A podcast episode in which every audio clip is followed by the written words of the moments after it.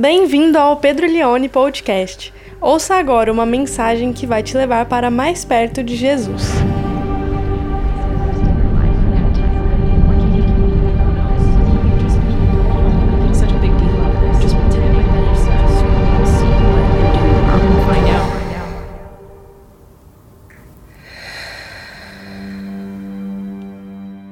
Bom aqui mais uma vez na continuidade dessa série de mensagens sobre longe da ansiedade. Essa semana eu pude ouvir feedbacks muito, muito legais a respeito daquilo que nós vivemos semana passada. Pessoas tanto que experimentaram aquilo que nós eh, vivemos aqui presencialmente, quanto pessoas que ouviram a pregação pelo SoundCloud, pelo Spotify, pelo YouTube. É muito bom saber que mesmo numa sociedade altamente ansiosa, o nosso Deus continua curando as nossas vidas, transformando o nosso coração. Eu disse semana passada que essa é uma série não de alguém que vem aqui contar como ser um super-herói, mas de alguém que tem flertado com a ansiedade constantemente, e eu tenho vivido isso na minha vida, mas é interessante que cada vez mais eu percebo que isso é um sintoma generalizado. Eu, eu estava com, ah, um, umas semanas atrás, a manicure da Suzana lá em casa, a gente estava conversando e ela pegou e falou assim: Olha, o meu filho, ele luta e ele tem tido muitas dificuldades com ansiedade. E eu perguntei para ela: Quantos anos o seu filho tem? Aí ela falou assim: 10 anos. Aí eu pensei: alguma coisa está errada. Ah, eu tenho percebido que a ansiedade ela não escolhe pessoas, ela é capaz de atingir qualquer tipo de pessoa e nos levar a ter medo de qualquer tipo eh, de situação. A ansiedade ela tem a capacidade de atingir ricos e pobres, brasileiros e gringos, ah, pessoas com muito estudo, pessoas com pouco estudo. Ela não escolhe, ela não tem um padrão, ela é um parasita que consegue se adaptar a qualquer tipo de realidade, a qualquer tipo de contexto, independente da idade, independente eh, se é homem, mulher, do sexo. E isso me fez desejar refletir um pouco sobre ansiedade. Eu fiquei tão impressionado com várias pessoas, eu, são inúmeras testemunhos de dizendo: olha, essa série veio no momento certo, eu precisava ouvir sobre isso. Sabe por quê? Porque nós precisamos pregar o Evangelho respondendo às perguntas que as pessoas estão fazendo. Quando nós começamos a levar o Evangelho de Jesus, respondendo às demandas das pessoas, isso começa a despertar o interesse, porque todos nós estamos em busca disso, em busca de viver uma nova realidade. Eu disse semana passada que cada semana nós iríamos falar sobre gatilhos que provocam ansiedade. Semana passada eu disse que a ansiedade, na verdade, não é um problema em si, mas é um alerta de que algo está errado. Existem vários gatilhos.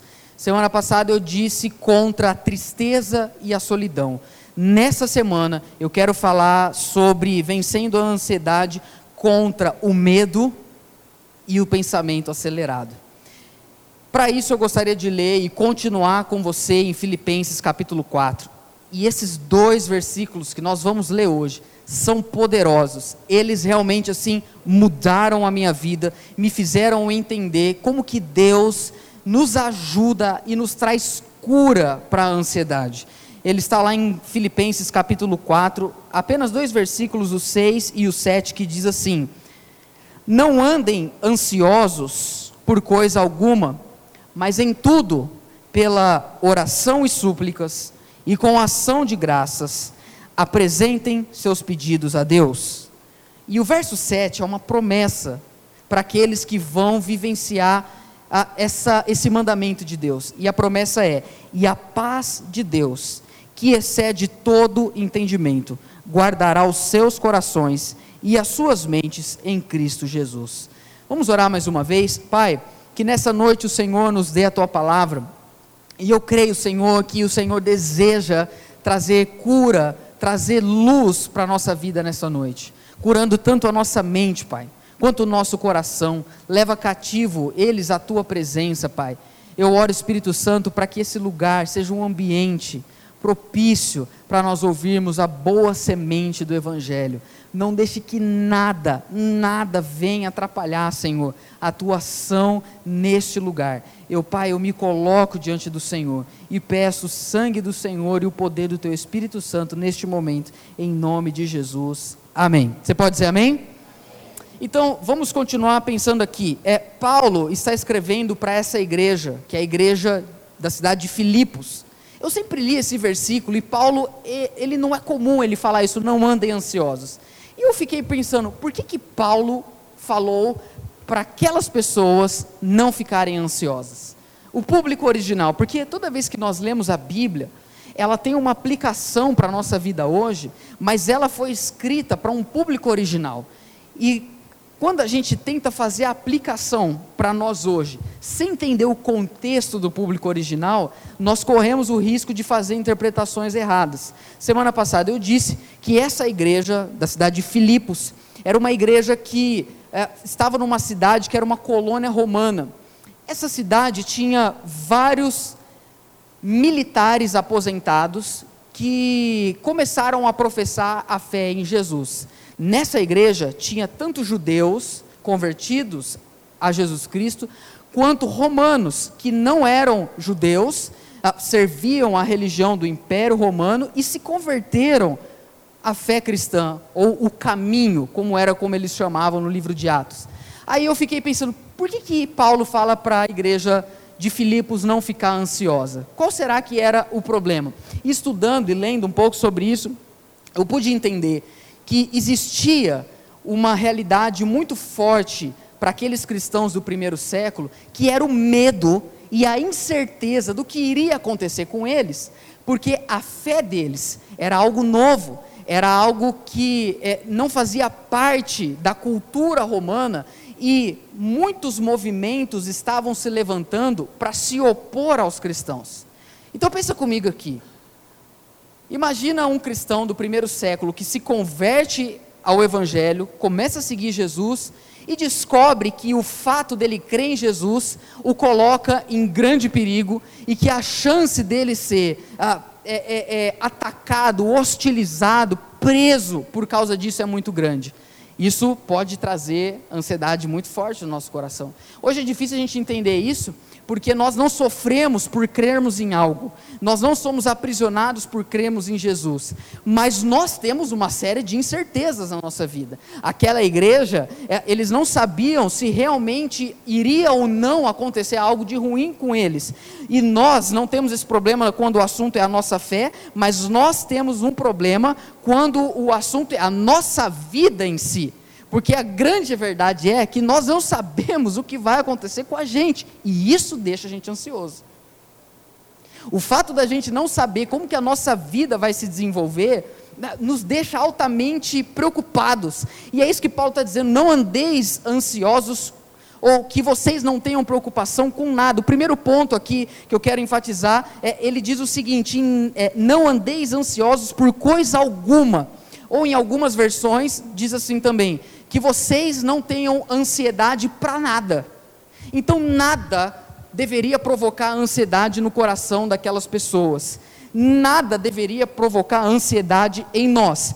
Talvez algumas coisas que deixam algumas pessoas ansiosas não é o seu caso.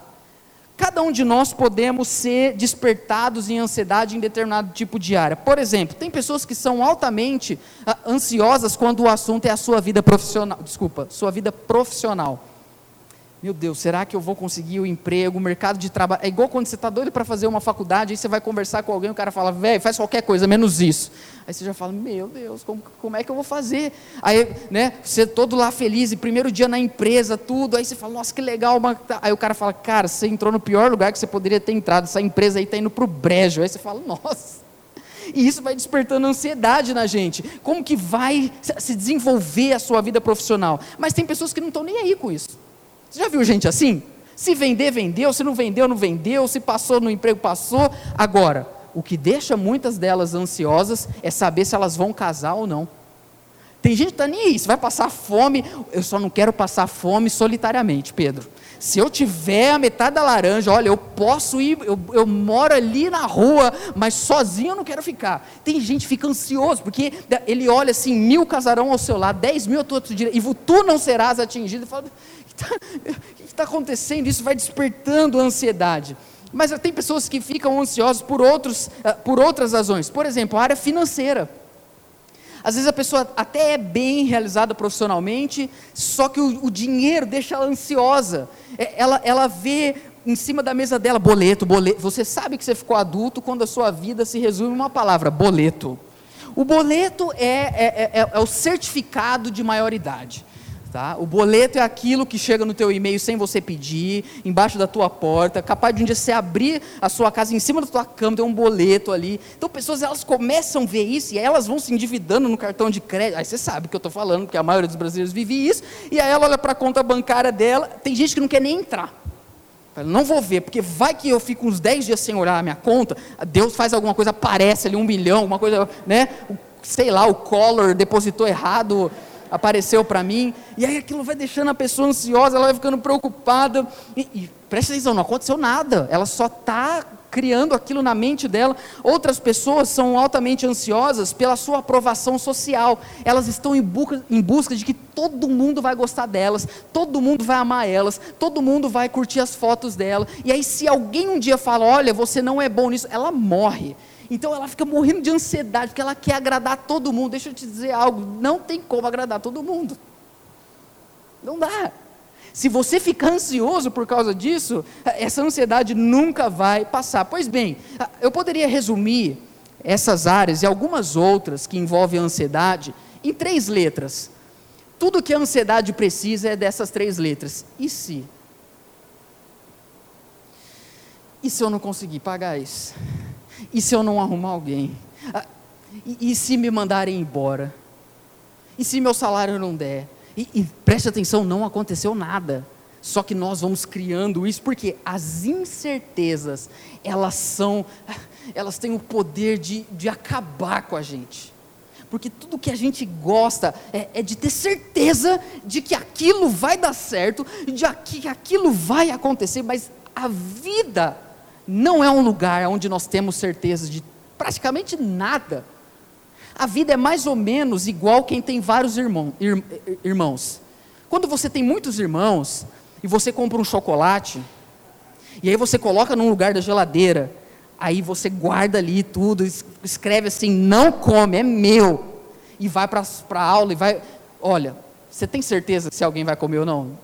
Não dá para saber. Entende? Quando eu casei, eu achei isso incrível. Eu, eu, eu casei, aí eu comprei um chocolate. Aí eu cheguei lá, a hora que eu abri, o chocolate estava lá. Eu falei, incrível. Mas isso é ruim, porque a roupa suja também estava lá. Aí eu falei, estranho. Aí eu ficava brigando com os meus irmãos, porque eles, eles pegavam o meu chocolate, tudo, usavam minhas cuecas, três, três meninos, né? Usava. Aí eu casei, a Suzana fica usando minhas meias. Fala, amor, vou comprar meia rosa para você e azul para mim, para a gente, né? Porque é, você não tem certeza. Será que alguém vai comer? Será que alguém vai mexer naquilo? E a vida é assim, você não tem certeza de nada. Então, se você ficar carregando, e se, e se acontecer isso, ah, e se eu receber aquela mala, você fica louco. Talvez alguns estão aqui assim hoje, ou estão vivendo, ou estão lutando contra isso. E a gente vai criando possibilidades na nossa mente, nós vamos ficando assim completamente atordoados. E aí a ansiedade deixa a gente irritado, não é verdade? Você não suporta ver gente feliz, o cara está trabalhando do seu lado alegre, você olha, esse miserável não tem que pagar a conta, e você começa a ficar irritado com as pessoas, porque você não está bem, porque você está ansioso. Aí você olha, tem gente que não tem onde cair morto, é mais pobre que não tem dia nem para andar, eu não vou andar porque vai gastar meu sapato, e a pessoa está tranquila. Aí você olha e fala, mas por que, que eu não consigo ser assim? Agora, por que, que nós não sabemos lidar com a incerteza? E por que, que isso é tão assim destrutivo para nós? Para isso eu quero voltar com você rapidinho, há muitos anos atrás, num lugar chamado Éden. É o lugar onde Adão e Eva moravam. O primeiro homem a primeira mulher criados por Deus antes do pecado. Eles tinham conexão com Deus 24 horas por dia, e Deus protegia e guardava eles. Eles não tinham nenhum momento uma fagulha de dúvidas de e se algo acontecer de ruim, porque não tinha essa possibilidade. Porque Deus guardava a vida deles, Deus estava com eles, Deus os visitava até o momento em que os nossos pais desobedeceram, viraram as costas para Deus e Deus os expulsou do jardim. E ele disse: Agora vocês vão atrás das coisas de vocês, é vocês que vão é, semear para tentar colher, agora vocês vão trabalhar de uma maneira onde a terra não vai contribuir, pode ser que dê fruto, pode ser que não dê fruto, pronto, a incerteza entrou no mundo, junto com o pecado. Essa é a má notícia que nós experimentamos e somos influenciados por isso até hoje, pelas incertezas, mas a boa notícia é que Deus tirou Adão e Eva do jardim, mas não os abandonou. Deus disse, e ele profetizou, e você encontra isso no primeiro livro da Bíblia, ele disse: Olha, mas eu vou enviar alguém, eu vou enviar um profeta, e esse homem, ele vai ah, se tornar homem, e ele vai morrer por vocês, e ele vai restaurar a nossa comunhão. Esse homem é Jesus, há dois mil anos atrás, preste atenção nisso. Deus se tornou homem, habitou entre nós João diz: Vimos a sua glória, glória como unigênito do Pai. Ele se manifestou em graça e em verdade, e ele caminhou entre nós. E ele diz: Não andeis ansiosos por coisa alguma. E ele diz: Olha, olha, olha as plantas. Alguém veste elas? Não são lindas? Não são belas? Pois eu digo para você que nem Salomão, em toda a sua glória e esplendor, como rei, se vestiu tão bem como os lírios do campo. E eu pergunto: quem veste os lírios do campo? Jesus pregava isso e as pessoas diziam: era Deus. Aí Jesus disse: olha os pássaros. Eles não semeiam, eles não colhem, eles não armazenam, eles não guardam. E quem os alimenta? Deus os alimenta. E Jesus, pregando esse sermão, ele disse para aquelas pessoas: não fiquem ansiosos por coisa alguma, porque Deus ama vocês muito mais do que plantas, muito mais do que pássaros. Deus ama você a ponto de jamais o abandonar e jamais deixar você passar alguma necessidade. Deus está com você, Ele protege a sua vida, Ele não te abandona, e por isso Jesus disse: não andeis ansiosos. E é o reflexo deste sermão que Paulo está escrevendo aqui aos Filipenses. Porque essa incerteza, ela nos machuca, principalmente porque pessoas mudam. Eu tenho certeza que você conheceu pessoas que mudaram com o tempo. Quando eu olho para trás, eu vejo meus amigos assim da escola, infelizmente eu não consegui manter a amizade com quase nenhum deles. Os da faculdade eu tenho me, me esforçado para isso, só que pessoas mudam, pessoas se transformam. E às vezes isso nos deixa um pouco inseguros. Hoje mesmo eu recebi um inbox no meu Instagram de uma pessoa que eu não conheço, dizendo para mim: Olha, eu queria que você falasse algo para mim, porque a pessoa que eu, uma das minhas melhores amigas, confessou algo hoje para mim que eu fiquei sem chão, eu não sei o que fazer eu estou há cinco anos convivendo com essa pessoa. E eu lendo aquilo e pensei, mas é normal, pessoas mudam, as coisas mudam. Agora, Jesus não muda. Porque o autor de Hebreus diz que ele é o mesmo ontem, ele é o mesmo hoje e ele é o mesmo eternamente. Ou seja, se há dois mil anos atrás ele disse: Não andeis ansiosos, porque eu cuido de vós. Hoje, em 2019, ele continua dizendo: não fique ansioso, porque eu estou cuidando de vocês. Ele não muda, ele permanece o mesmo, e nós precisamos entender isso. Existe um imperativo de Paulo aqui, dizendo para nós: não andem ansiosos por coisa nenhuma, em nada. Isso é muito difícil, gente. Nada, nada. Porque, eu não sei se você sabe, mas o versículo ali, quando ele fala nada, no original, é muito profundo, significa nada. Aí eu fiquei pensando, como nada? Tem... Tudo bem, eu não sou ansioso para casar. Porque eu já casei com a melhor pessoa desse mundo. Aliás, alguém disse é, esses dias assim para mim, Pedro, quem está encalhado não é quem está solteiro, mas quem casou errado. É verdade. Eu não estou ansioso. Eu não estou ansioso pelos meus filhos. Eu não estou. Mas tem coisa que eu fico ansioso. Eu fico vendo o comercial e falo, gente, mas meu time não vai subir de divisão. E tantas coisas. Agora Paulo está dizendo, nada. Porque tem coisa que mexe com a gente. Como isso é possível? Eu quero abrir um parênteses aqui e lembrar você que eu disse semana passada: em nenhum momento essa série tem como propósito dizer para aqueles que estão é, flertando profundamente com ansiedade que eles não precisam de ajuda médica. Nós não somos contra você buscar ajuda médica, mas o nosso ponto aqui é o seguinte: o Evangelho tem muito a nos ensinar sobre isso e ele pode nos ajudar e pode nos curar. Então, Paulo está dizendo assim: não andeis ansiosos com nada. Aí ele vai dar para nós o segredo para que a gente consiga não ser ansioso em nada. Quantos querem saber? e aí, põe para mim o versículo primeiro lá, o de número 6, ele diz o seguinte: Não andem ansiosos por coisa alguma ou por nada, como em algumas versões, mas em tudo. E aqui está o contraste, e aqui está o segredo. Não fiquem ansiosos por coisa alguma ou por nada, mas em tudo, e aí ele vai nos ensinar a fazer algo. Existe algo que nós temos que fazer. E esse algo é, em tudo, pela oração e súplica e com ação de graças, apresentem os seus pedidos a Deus.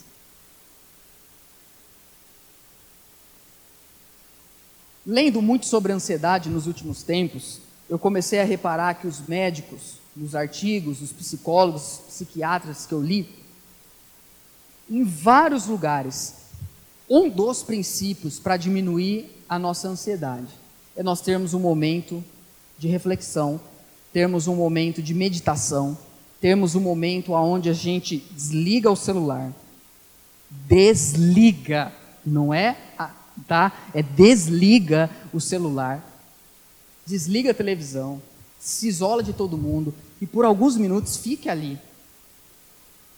Alguns até vão nos ensinar a mudar a nossa respiração. Tudo acho eu acho que tudo isso é válido, tudo isso ajuda.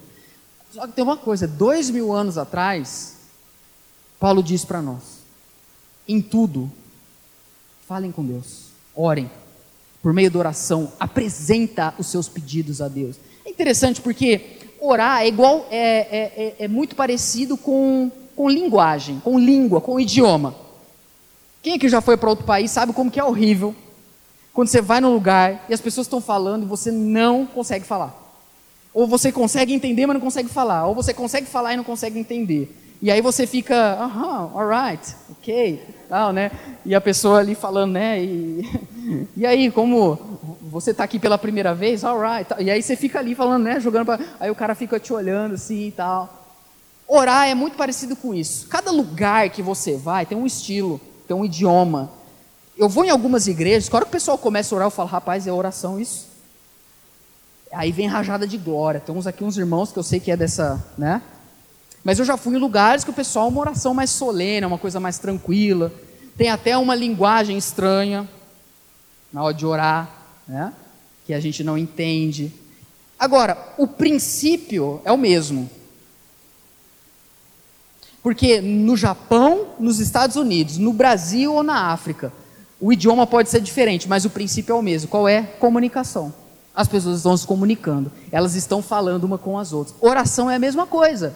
Cada um tem um jeito de orar. Uns gostam de orar gritando, outros gostam de dar uma sambada no espírito, ah, outros já são mais solenes, outros já cruza a perna, faz assim, entende? Outros gostam de orar andando, outros sentados. Meu irmão, é, não importa como você gosta de orar, a intensidade, a, a questão é você tem que orar na sua língua, no seu jeito, nas suas esquisitices, mas ore, porque em tudo, pela oração, apresentar diante de Deus as suas súplicas. Eu fiquei pensando um pouco sobre isso, em relação principalmente à, à oração, quando o assunto é ansiedade.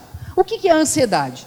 A ansiedade, em várias definições, eu diria que é aquela que você fica conversando com você mesmo, fala, rapaz, o negócio está feio.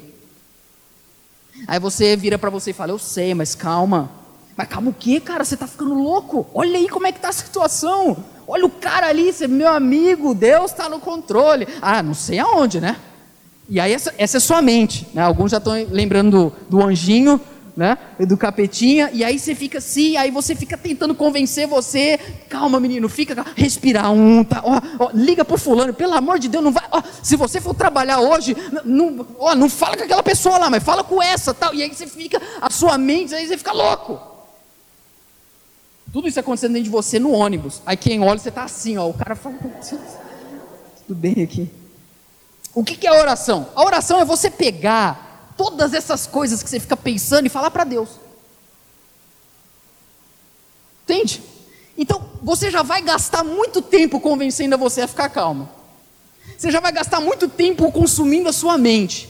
Por que não você ir diante de Deus e gastar o seu tempo com isso? E falar, Deus, como é que o senhor está? Deus fala, eu estou bem como sempre. E você? Eu estou ansioso. Aí Deus fala, mas por que, meu filho? Ah, Deus, ó, o negócio é o seguinte, Jesus. É isso, tem isso também. Ó, aquela pessoa lá também, se o senhor puder, leva para a tua glória, guarda ela, Senhor. né?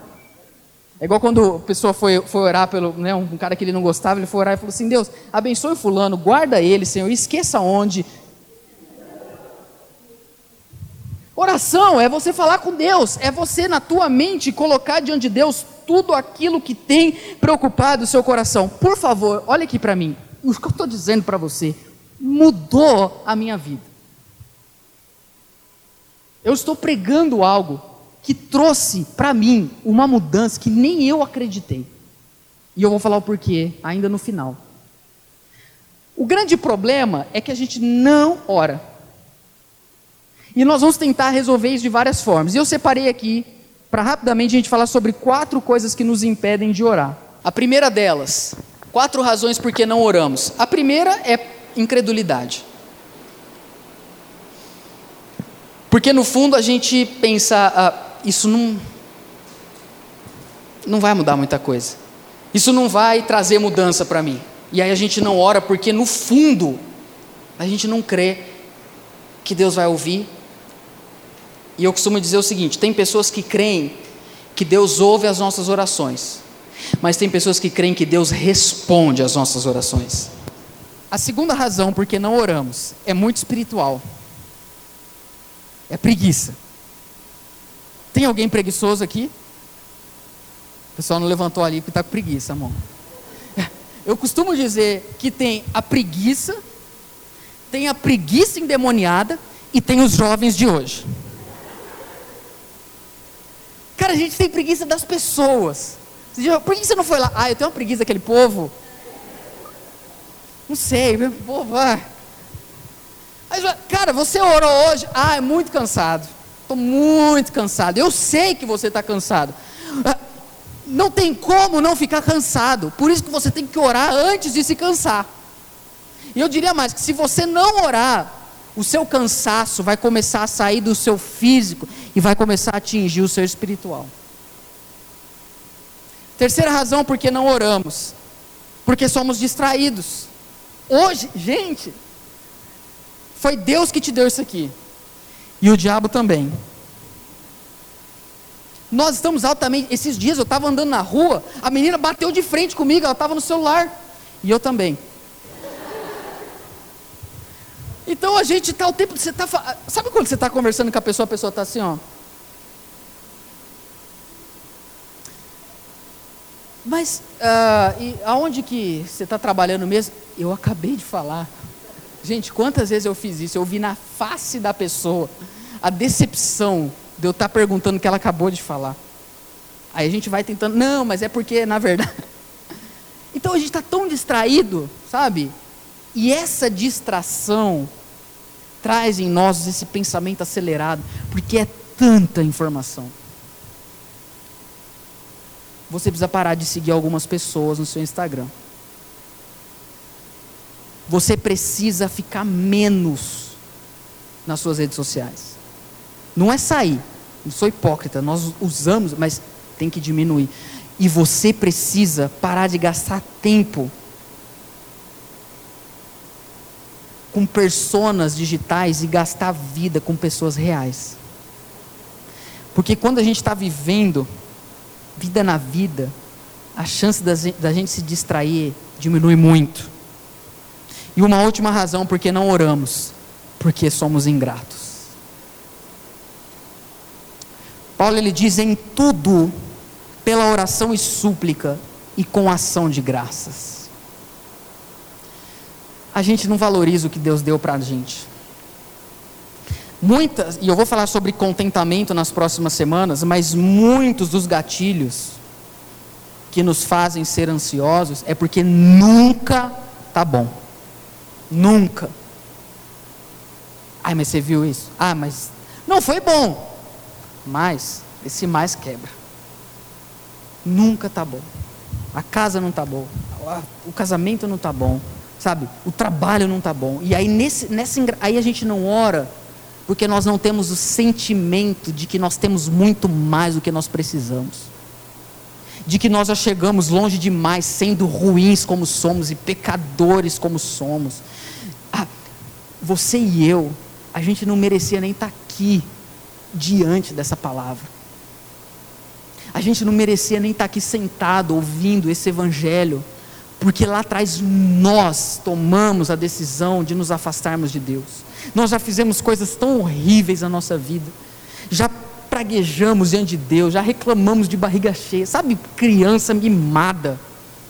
Tenho que comer, ah, vai de novo isso. Tem gente que não tem o que comer. Aí você foi crescendo com isso, eu fui crescendo com isso, e hoje a gente leva para o nosso salário, a gente leva para o nosso trabalho, a gente leva para os nossos amigos, a gente leva para a nossa igreja, a gente leva para a nossa vida, porque somos ingratos e a gente não ora, e quando a gente ora, a gente quer orar para pedir, e não está errado pedir, mas eu diria que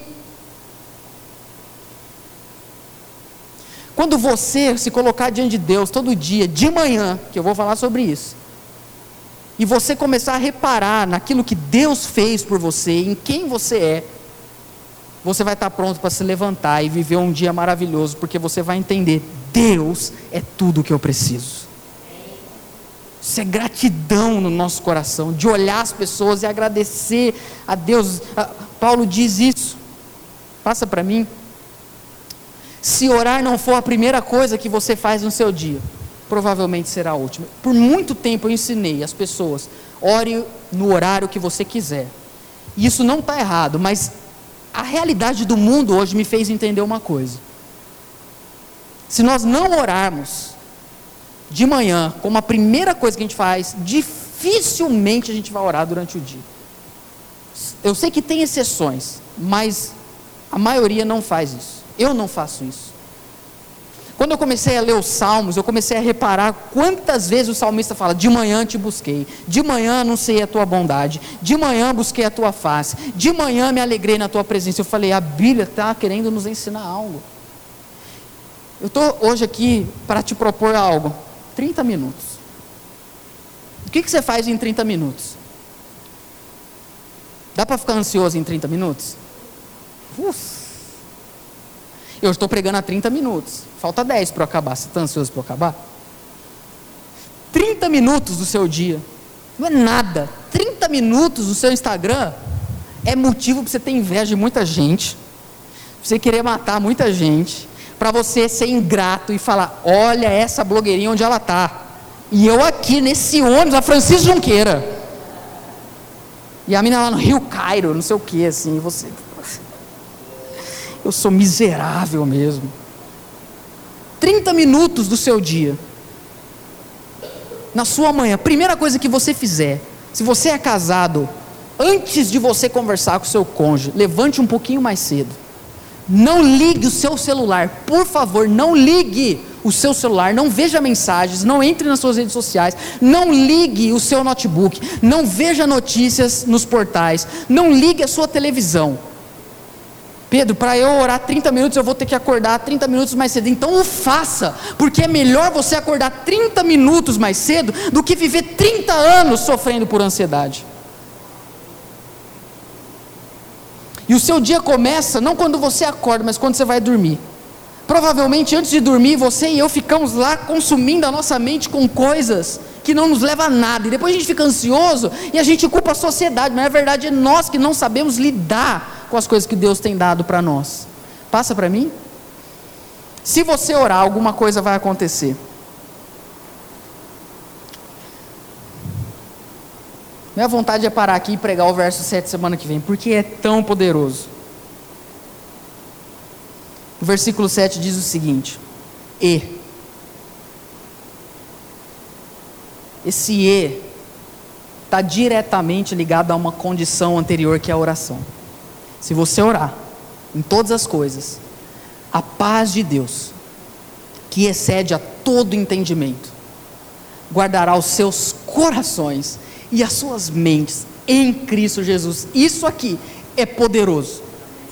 Esse versículo é uma das coisas mais espetaculares que você vai ler na sua vida inteira. Essa paz, ela é algo que excede o nosso entendimento, porque nesse processo, enquanto você ora, nesse processo, enquanto você busca Deus, uma paz invade a sua vida. E ela invade o seu coração e a sua mente. O seu coração que tem medo das coisas, a sua mente que tem pensamentos acelerados, essa paz ela vai invadir você. E ela vai transformar você de um jeito que você nunca imaginou. Eu estou dizendo isso para você, eu tenho vivido isso há meses na minha vida. Eu sempre orei, eu tenho, eu costumo dizer que eu me converti há oito anos, faz oito anos que eu oro. Mas mesmo numa vida de oração, enquanto eu não comecei a aplicar isso pelas minhas manhãs, eu não via muita mudança. Hoje eu sou uma nova pessoa, porque essa paz ela tem invadido o meu coração. Eu até gosto de levantar antes da Suzana, porque se ela conversar comigo antes de eu orar, é um cara muito ruim que vai falar com ela. Porque quando eu levanto, o Adão vem junto comigo. E aí ele já vem, que dia miserável. E ele já vem falando assim, mas que. Olha, que calor dessa cidade, hein, Pedro? Você também, hein? Nem para nascer em Londres. Aí eu vou orar. Aí é como se o, o Adão começasse a ser sepultado ali. E a gente vai matando ele, cheio de preocupação, de reclamação. E essa paz, ela vai arejando, ela vai, ela vai mudando. E é todo dia. Porque o maná que Deus mandava ao povo de Israel não podia guardar para outro dia. Jesus nos ensinou a orar: o pão nosso de cada dia dá-nos hoje. Porque todo dia, quando você dorme, a sua configuração ela, ela, ela vive uma formatação. E aí, quando você levanta, você volta para o setup original, que é pecador, miserável, ingrato, ruim. Aí você tem que ter um encontro com a graça de Deus. Aí você tem que se revestir de Cristo, como Paulo diz. E aí essa paz invade, e não é que a gente não entende. Olha o verso 7. Porque ela não é inexplicável. Não é isso que ele está falando. Ah, é uma paz que você não, não explica. Explica! Eu estou explicando. Agora, acontece que ela excede o entendimento. Você entende, mas ela é tão gloriosa que ela supera porque você olha ao seu redor, está tudo igual. Sete da manhã, 42 graus. Mas você é um novo homem em Cristo Jesus, uma nova mulher. Você é alguém grato, porque essa paz ela invade o seu coração, e aí você olha os boletos, e, e, e aí essa paz invade, aí você já olha e fala assim: para os boletos, não andeis ansiosos, boletos, não andeis ansiosos. Fica tudo tranquilo aí, viu? Precisar de alguma coisa, me liga. Aí chega o cara do seu trabalho, nossa, essa empresa nós vamos quebrar. Meu amigo, deixa eu dizer algo para você. Fica de boa. Vem cá, vamos orar. Pai, em nome de Jesus. Manda embora agora todo espírito satânico. Porque você mudou. A situação ao seu redor, a mesma. O seu chefe não muda, mas você muda. Quantos estão me entendendo? Então, essa paz, ela excede o entendimento. A, a, nossa, a nossa matemática, ela funciona assim. Passa para mim, por gentileza. Pode passar. A nossa conta é assim: ansiedade mais preocupação é igual a caos. Mas a matemática de Deus funciona desse jeito: ansiedade mais oração é igual a paz. Ela é inteligível, aliás, ela excede o entendimento, porque ela vem de fora, mas ela é vivenciada aqui dentro. Quantos estão me entendendo? E eu vou terminar com o que Paulo diz: ele diz, e essa paz guardará a mente e o coração de vocês. A palavra que ele usa aqui para guardar é uma palavra militar. É uma palavra que fala sobre montar defesa, montar proteção. É a mesma palavra usada é, é, no sistema de defesa de guerra. Por quê? Os filipenses eram soldados aposentados. Eles lutaram nas trincheiras. Eles estavam com medo de agora serem atacados pela fé deles. E Paulo está dizendo: essa paz, ela vai proteger. Essa paz de Jesus, o coração e a mente de vocês. Nós não somos mais poderosos do que a ansiedade. Mas Deus é mais poderoso do que ela. Deus pode transformar o nosso coração. Resumindo, o que acontece é assim, ó, você faz Deus entender a sua dor e ele tira ela sem você entender como. Faça isso. E essa oração não é uma oração para esvaziar a mente, para meditar e ficar pensando no acaso. Não, porque Paulo diz: a paz que excede todo entendimento guardará a mente e coração de vocês em Cristo Jesus. Esse é o Deus que diz para nós: não andeis ansiosos. Esse é o Deus que Hebreus diz, ele é o mesmo ontem, hoje e eternamente. E eu vou terminar te fazendo uma pergunta. Até aqui, Deus abandonou você?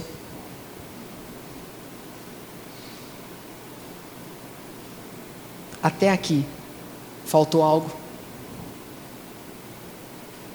Até aqui você ficou desamparado? Não. Porque Ele está com você. E se Ele guardou você lá atrás, e Ele não muda, o compromisso dele com você é para sempre. Entregue, entregue o seu, os primeiros minutos do seu dia. 30 minutos que você ora hoje vão impactar os próximos 30 anos da sua vida. Você ouviu o Pedro Leone Podcast. Compartilhe essa mensagem com seus amigos e até logo!